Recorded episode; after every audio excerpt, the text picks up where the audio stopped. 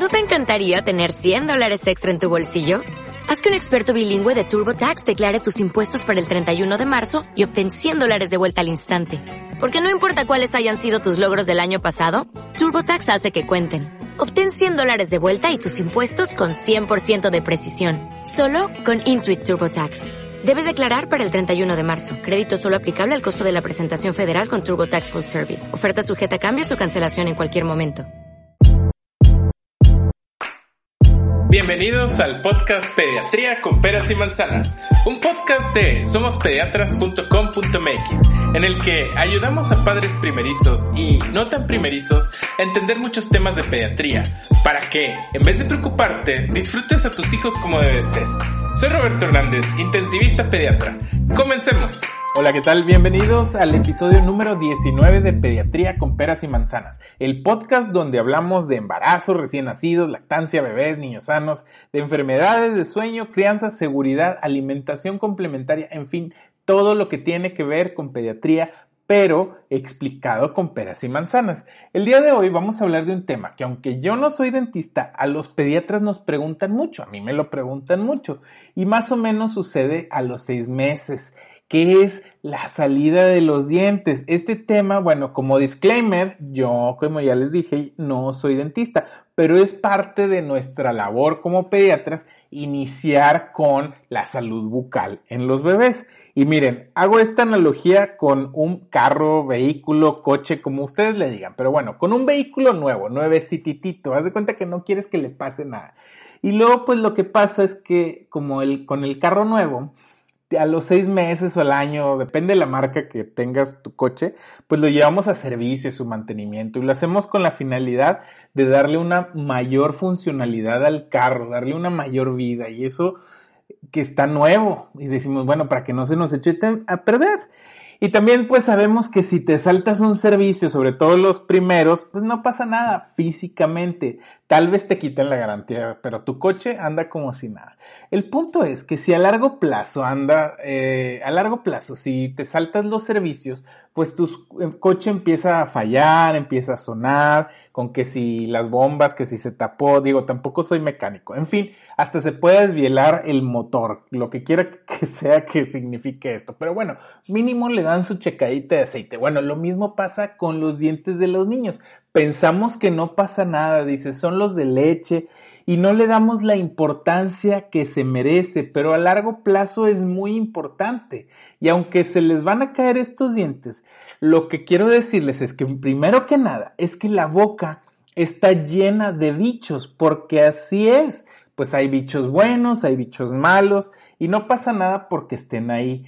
Todo nuestro tracto digestivo que inicia en la boca y termina en el ano, o la colita o como le digan. No quiero caer en nombres vulgares, pero ya sabrán cómo le dicen ustedes. Ya saben, en mexicano hay como 800 nombres muy descriptivos, unos muy graciosos, y la lista es interminable. Pero bueno, volviendo a la seriedad, el tracto digestivo está diseñado para que no entren los bichos al torrente sanguíneo. Pero por ejemplo, si hay una alteración de este, pueden entrar los bichos a la sangre y causar una infección sistémica. Y la verdad es que de la garganta hacia atrás no hay nada que podamos hacer, pero de la garganta hacia adelante sí podemos hacer algo, que es lavarnos los dientes. Y empezamos desde el periodo de la niñez, desde que sale el primer diente.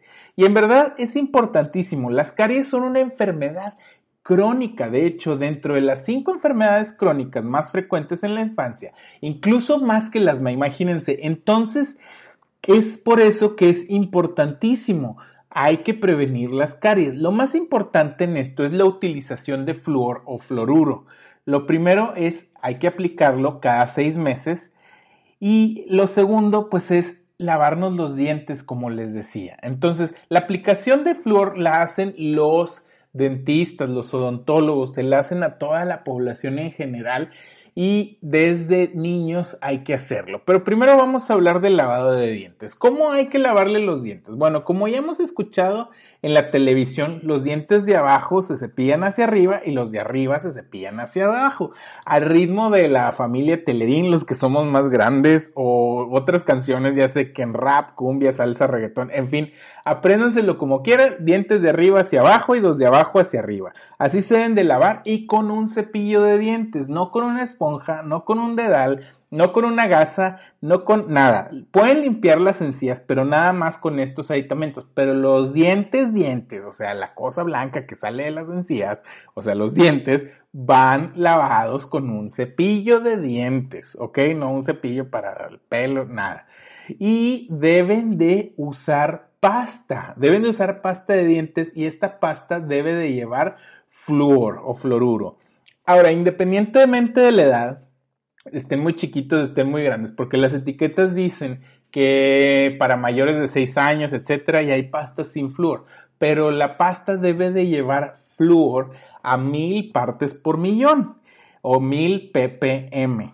Y se supone que esta le vas a poner al cepillito de dientes una cantidad del tamaño de arroz, de un granito de arroz, y esto es más que suficiente para lavar los primeros dientes de los bebés. Ya que tienen más dientes, pues ya aumenta hasta un chicharo o hasta la cantidad que nosotros usamos.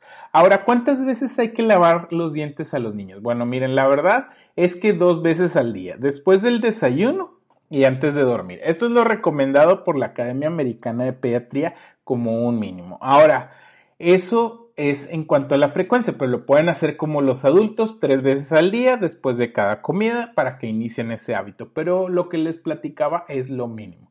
Ahora, también hay que ir a un odontólogo, un odontólogo pediatra. Miren, el primer año debieron haber tenido ya con quién, o sea, para los 12 meses ya tienen que tener asignado o encontrado o tener, tener una cita con algún odontólogo de preferencia pediatra que les dé el seguimiento de la salud dental de sus hijos.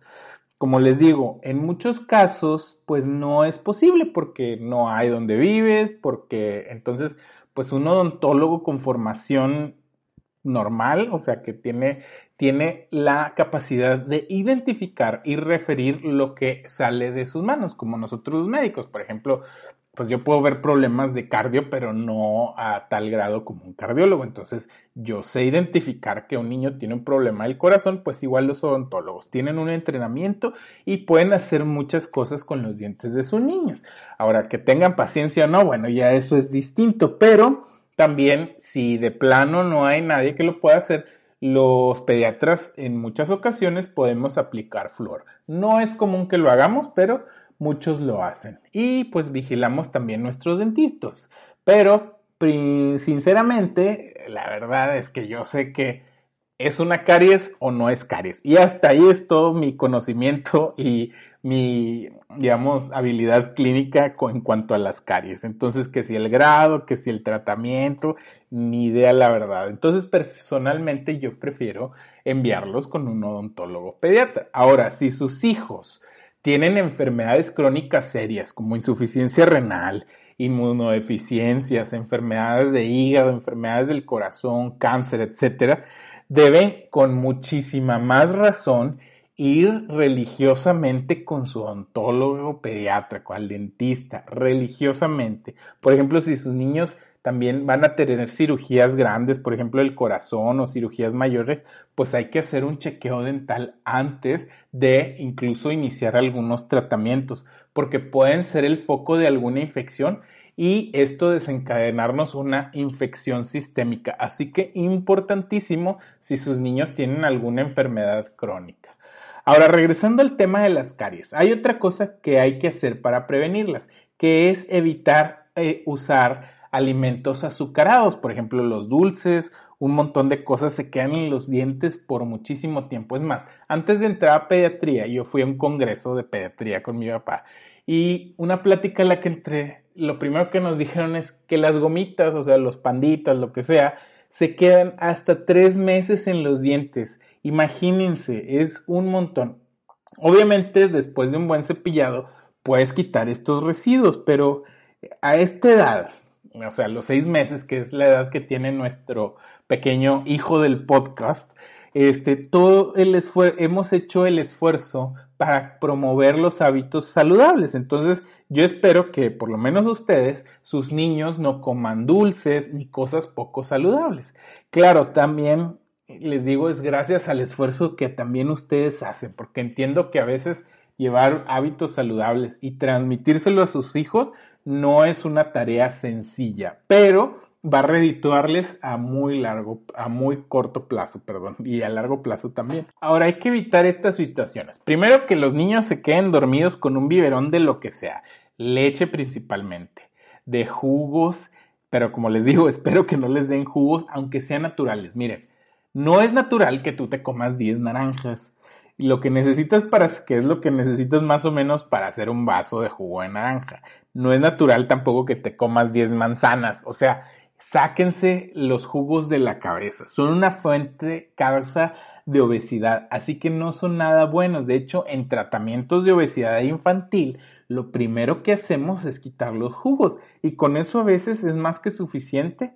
Este, y con eso los niños recuperan su peso ideal. En fin, vamos a regresar al tema. Si dejan jugos o biberones o chupones endulzados, que igual nunca lo hagan, esto puede causar una enfermedad que se llama botulismo. Entonces, no. Dejar cualquier cosa que tenga azúcar o cualquier cosa, cualquier tipo de azúcar o nutriente en la boca de los niños durante toda la noche tiene el potencial de causarles caries. Ahora, otra cosa que también puede pasar que que puede causar caries es, por ejemplo, compartir los utensilios de comida o nuestros cepillos de dientes de los adultos con los niños. Entonces, acuérdense, las caries son una enfermedad también que es contagiosa. Entonces, es importantísimo que no hagamos.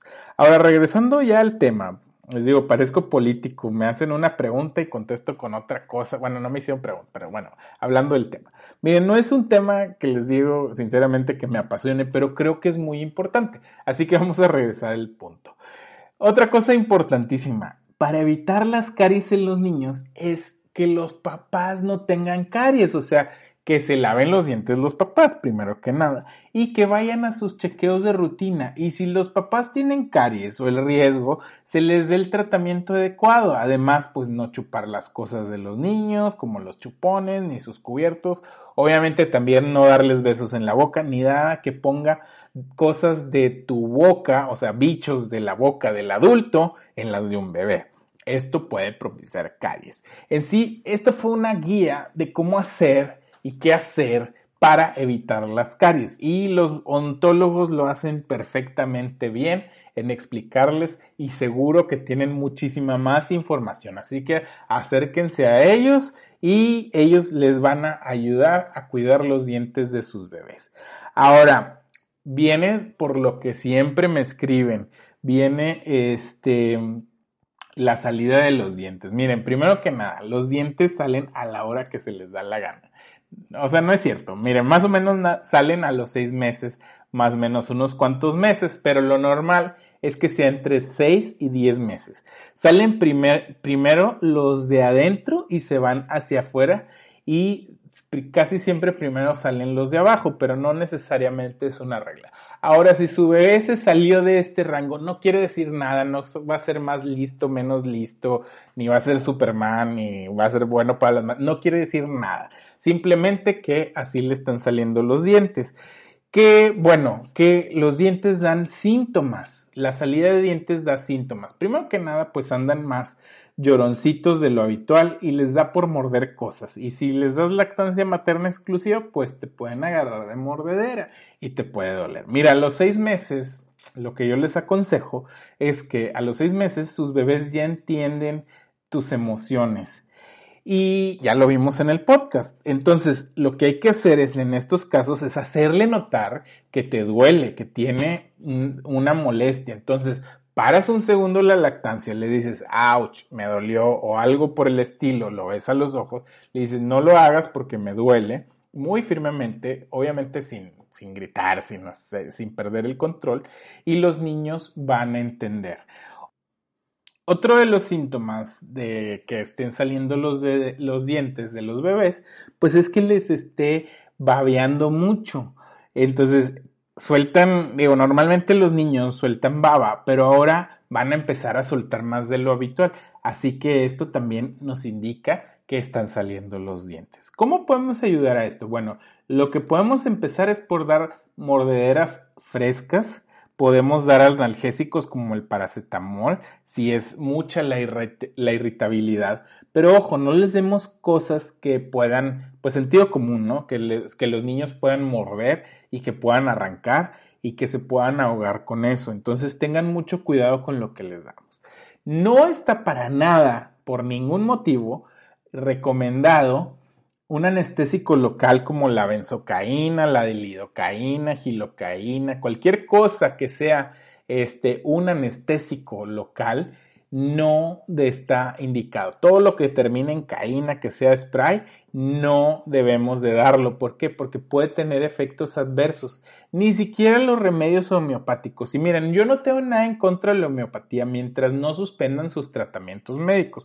Pero en algunas ocasiones, algunos laboratorios han analizado remedios homeopáticos y tienen altos niveles de sus hierbas que dicen que tienen. Entonces tienen más altos de lo que dicen y pueden tener efectos adversos. Así que con frío local y mordederas y si acaso paracetamol debe de ser más que suficiente. Entiendo yo que les puede causar inquietud y que quieren darle lo mejor a sus niños, pero este, pero estos tienen sus efectos adversos. Ahora que si le dieron algún eh, remedio homeopático y algunos tienen algo que se llama veladona y los, estas, esta hierba puede intoxicar a los niños. Entonces les digo los signos de intoxicación por si alguno de ustedes decidió darle. Y está bien, es decisión de cada papá lo que le dan y lo que no le dan. Pero los signos incluyen y convulsiones, dificultad respiratoria, sueño excesivo, debilidad muscular, enrojecimiento de la cara, estreñimiento, dificultad para orinar y hasta agitación. Así que ven que no, no es que se agacho con la homeopatía. La verdad es que miren, si les sirve, me da muchísimo gusto. Si les sirve la marihuana, si les sirve lo que sea a sus niños, pues me da muchísimo gusto. Pero en este caso, pues pueden pasar cosas y sepamos que lo que puede pasar para saber cuándo y en qué actuar. Ahora, otra cosa que también puede suceder es la elevación de la temperatura corporal, pero sin llegar a la fiebre, o sea, no más de 38 grados, o sea, pueden tener 37.5, pero si por ejemplo tiene fiebre, o sea, 38 grados, y además algún síntoma severo, irritabilidad severa, este, diarrea, vómitos o lo que sea, pues tenemos la obligación de descartar alguna otra enfermedad que cause fiebre antes de atribuírselo a los dientes. Al igual que la diarrea o el vómito, no se le atribuyamos a los dientes, como les digo, hay que revisar que no sea otra cosa. Ahora, puede coincidir con las vacunas y estas nos dan un poquito de fiebre, pero también puede ser de bajo grado. Pero los dientes, o sea, que los dientes sean la causa, esto es por descarte.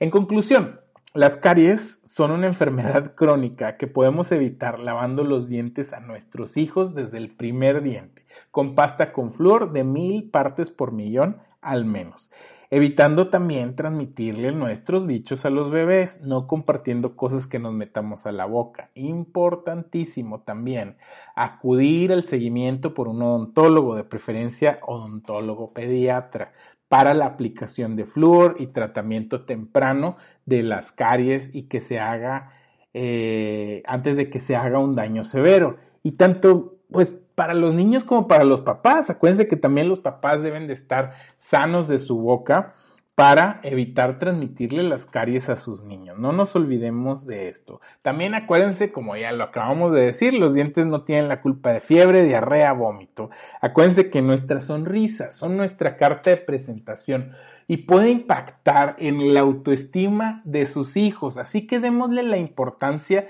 que se merece.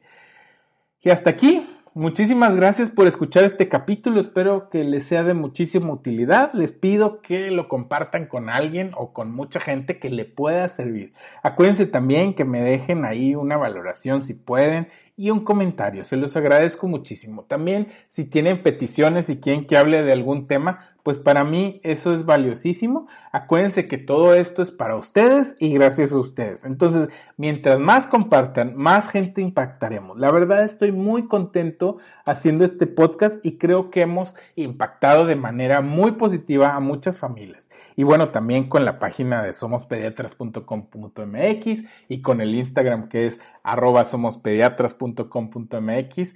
Creo que hemos impactado a muchísimos niños y que les hemos ayudado y espero seguirles ayudando. Nos vemos en el próximo jueves como todos los jueves. Chao.